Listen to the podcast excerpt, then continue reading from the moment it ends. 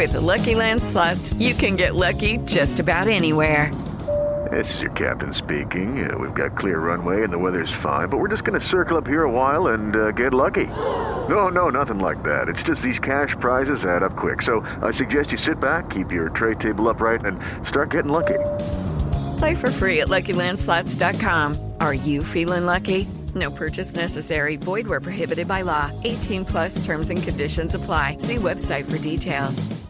7 de la mañana con un minuto. Muy buenos días. 88.9 Noticias, información que sirve por iHeartRadio, panorama informativo, transmitiendo en vivo hoy martes 9 de agosto del 2022. Saludamos. Vamos con las cifras más recientes sobre el COVID-19 en México. Moni Barrera nos comenta. En las últimas 24 horas, México registró 2.500 nuevos contagios y 22 muertes por COVID-19 para un total de 328.342 fallecidos y 6.859.970 casos confirmados. La Secretaría de Salud informa que hasta esta fecha se han aplicado 5.223.539 dosis contra COVID-19 de Pfizer BioNTech a niños de 5 a 11 años, lo que representa un avance de 34% en este rango de edad. El informe técnico diario señala que la semana epidemiológica número 31, que comprende del 31 de julio al 6 de agosto, se reportaron en promedio 5.942 contagios por día. En 88.9 Noticias, Mónica Barrera.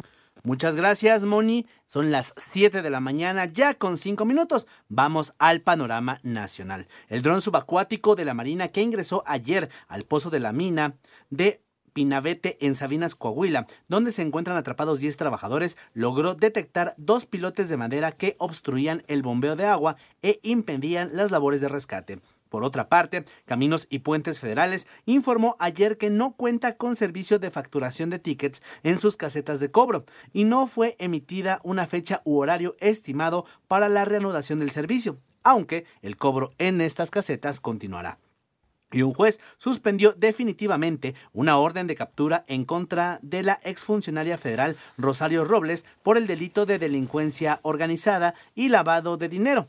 Dicha orden nunca fue ejecutada por la Fiscalía General de la República. Siete de la mañana ya con seis minutos, legisladores de oposición expresaron su rechazo al intento del presidente de México por poner a la Guardia Nacional en manos de la Secretaría de la Defensa Nacional. Armando Arteaga nos comenta. El decreto del presidente para que las funciones de seguridad de la Guardia Nacional pasen a la Secretaría de la Defensa Nacional es claramente inconstitucional, denunció el dirigente nacional del PAN, Marco Cortés. Y una acción como la anunciada el día de hoy por el presidente es claramente inconstitucional, porque al inicio de su mandato, los partidos de oposición en su conjunto acordamos formar la Guardia Nacional, pero que fuera De inmediato lo violentó. En conferencia de prensa, el presidente panista dijo que ya quedó muy claro que este gobierno no respeta la Constitución ni las leyes. Para 88.9 Noticias, información que sirve Armando Arteaga.